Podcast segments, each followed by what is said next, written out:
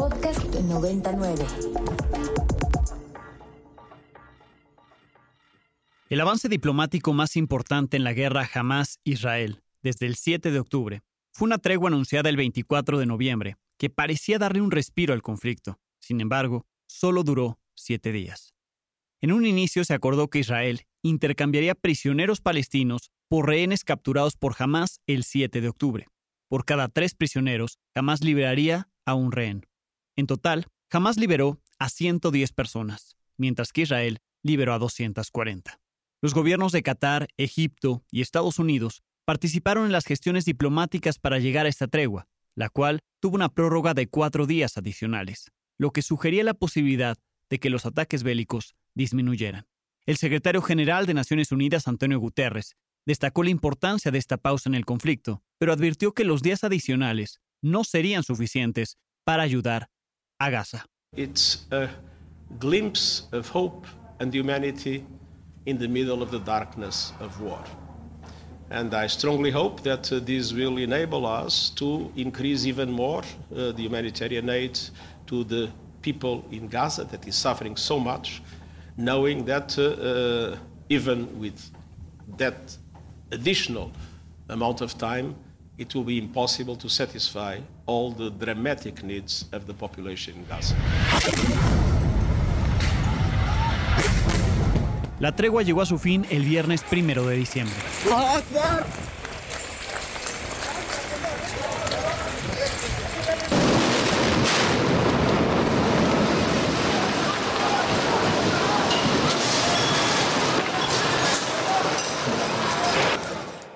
Ambas partes lanzaron acusaciones de ataques explosivos y matanzas de grupos de civiles.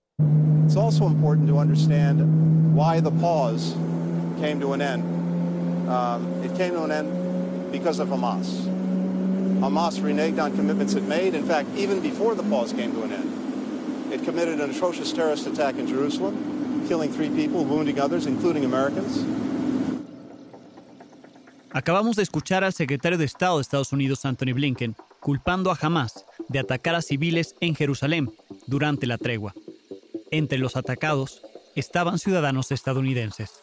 Las cifras más recientes dadas por el Ministerio de Salud de Gaza, que depende de Hamas, dicen que después de que la tregua concluyó, 193 palestinos murieron en ataques de las Fuerzas Armadas de Israel. Estos se sumarían a los cerca de 15.000 palestinos que han muerto durante este conflicto. Del lado contrario, por parte de Israel, han muerto 1.200 personas, todas ellas el 7 de octubre.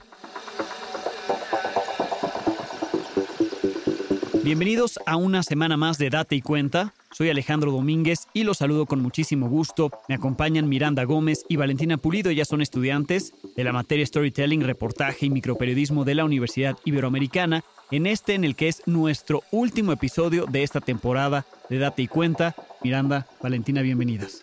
Muchas gracias, Alex.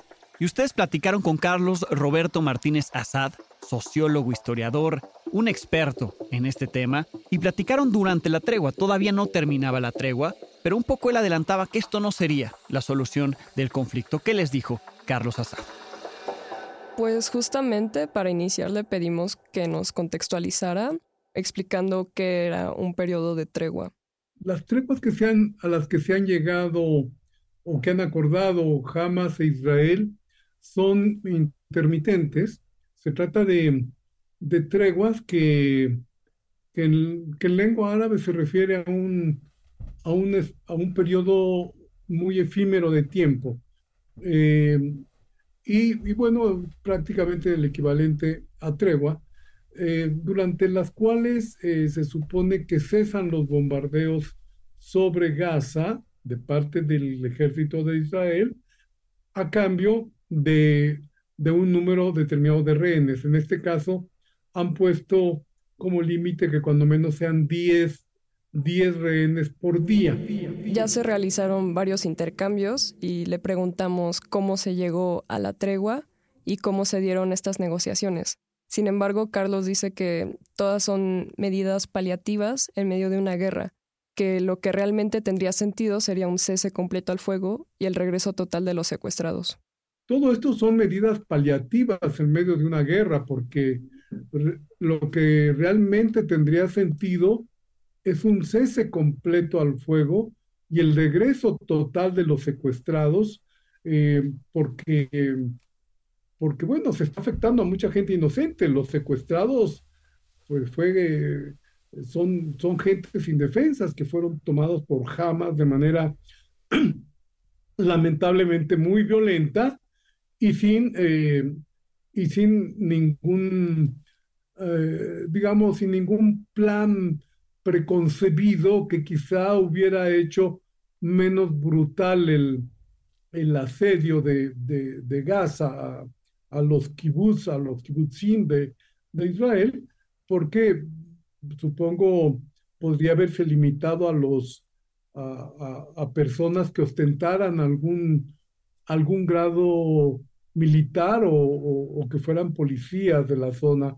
Eso hubiera tenido un, una cierta, bueno, una, una, eh, una, explicación moralmente o éticamente eh, más sostenible. El tomar rehenes de, de, la manera indiscriminada como lo realizaron, pues eh, realmente fue, pues fue muy negativo Tomando en cuenta que jamás lanzó cohetes 15 minutos después de que iniciara la tregua y con tres explosivos hacia soldados el jueves 23 de noviembre, le preguntamos qué medidas se implementaron para mantener y garantizar la tregua y cuáles no se han mantenido. Tendría que esperarse mayor racionalidad de parte de, unos y de otros, ¿no? De parte eh, de, de, Hamas y de parte de Israel. Hay un asunto, miren, un asunto muy difícil. Es muy, no sabemos realmente cómo, cómo se está negociando. No sabemos por qué, cuáles son las razones para que hasta ahora solamente hayan salido extranjeros, personas con doble pasaporte y sobre todo niños y mujeres. No hemos visto todavía salir a personas de, la edad de, que se esperaría entre los 20 y los 30 años, no hemos visto que, salga ninguno de esos en ese rango de edad. Así es que ahí hay necesariamente como una, pues una suerte de, de, estrategia, una suerte de acuerdo que no, que no conocemos. Por otro lado, sabemos que los rehenes que están liberando son los que fueron capturados el 7 de octubre. Asimismo, fue que le preguntamos quiénes son los presos que está liberando Israel. De los presos, al contrario de lo que sucede con los rehenes, eh, hemos visto que han sido liberados varios jóvenes, que lo primero que sorprende de los jóvenes que están siendo liberados en Palestina es, es el, la edad, eh, es decir, son, son realmente menores de edad. Uno, es, es muy difícil entender para, para nosotros, donde, donde vivimos em, en una pues en una, en una relativa tranquilidad y con situaciones que no nos llevan a esos extremos. Pero sí uno se pregunta, ¿por qué tantos jóvenes en las cárceles israelíes? Como bien ya sabemos, los secuestrados son la parte pues más importante y donde tendría que estar la atención. Por eso mismo, Carlos afirma que hay un consenso en que lo principal es que hay que devolver los rehenes de parte de Hamas, pero también de Israel. No obstante, nos cuenta que en Israel hay desacuerdos con el gobierno y la población israelí. Y algo que es muy importante es que en Israel también hay un desacuerdo ya muy fuerte en términos de de, si el gobierno está haciendo, el gobierno de Netanyahu, obviamente, si está haciendo de manera, de manera conveniente todas las, eh, todas las, eh, las medidas para que los rehenes, los rehenes sean liberados. De hecho, en, días pasados, en una discusión, eh, el, secretario de, de, de la eh, de, de, justicia de, Israel, en su discurso era muy, eh, eh, muy agresivo contra, contra, contra Gaza, evidentemente, contra Gaza y contra Hamas, y y la población le respondió, ya deja de pensar en matar árabes, dedícate a liberar a los rehenes. Y creo que en esa frase muy contundente eh, hay, hay, hay mucho del sentimiento de los israelíes, de los que están viviendo el, el problema de manera, de manera tan, tan fuerte y, y, los apoyos que posiciones como esta eh, eh, rechazan también en otros países. Espero que sean pocos los que apoyan a, este, a estos grupos eh, derechistas, ultraderechistas de, de Israel, que, que, en gran parte van a tener que dar, que dar cuenta de, de todo lo que ha sucedido a partir del 7 de octubre, porque para la población, sobre todo para los ciudadanos israelíes, esto es, es muy importante, tener un conocimiento más, claro, más detallado de, cómo es que llegamos a, a esta situación. Y para terminar con la entrevista le preguntamos a Carlos a dónde iba este conflicto. Su respuesta fue que pues no hay una respuesta concreta, ya que siendo un conflicto tan complicado y tantos años, eh, nadie sabe cómo va a acabar ni, ni cuándo, ¿no? Sin embargo, afirma que la solución tampoco es que Israel se quede con esa parte del territorio. Pero escuchemos su respuesta. Pero no olvidemos que parte de, en parte de todo esto es una lucha, es una lucha eh, territorial, es una lucha por las tierras también, es decir, los reclamos constantes de Israel hacia, hacia Palestina, eh, pues han significado que Palestina haya perdido gran parte de su territorio concedido por la ONU en, en, 1947 y que Israel haya ganado gran parte del territorio.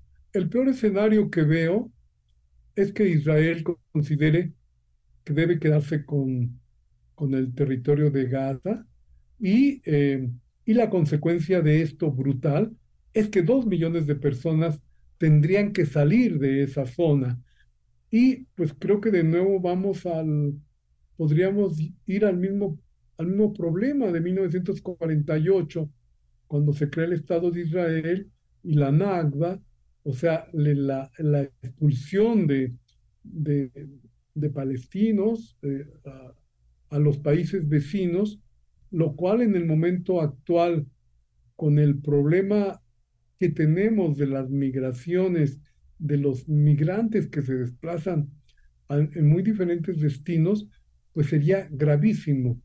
¿A dónde pueden llegar dos millones de, dos millones de palestinos?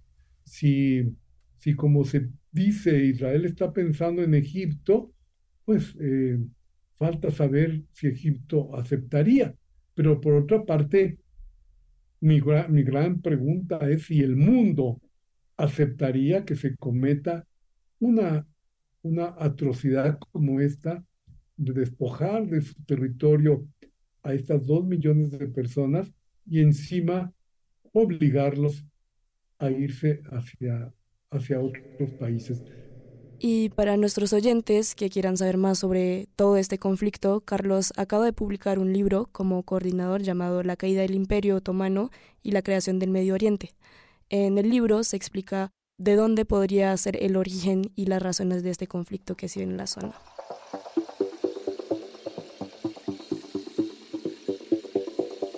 Excelente, Carlos Martínez Azad, de verdad que un experto en este tema y además pues nos ayudó a comprender qué ocurría en ese momento de la tregua antes de que finalizara. Miranda, Valentina, muchísimas gracias. Y gracias a todos ustedes por escucharnos cada semana. Los invitamos a escuchar el resto de episodios que tenemos ya publicados en las plataformas de Ibero 90.9 y por supuesto suscribirse y calificarlos.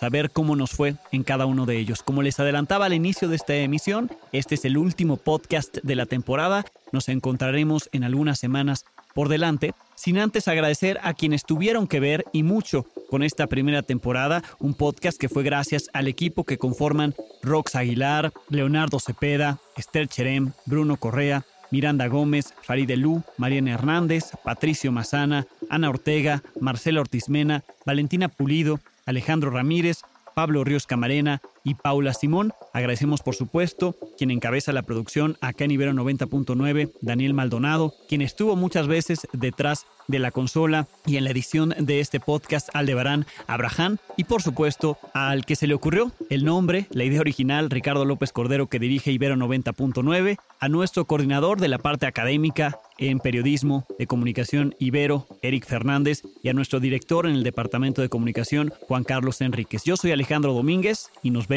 y escuchamos en algunas semanas. Esto es Date y Cuenta.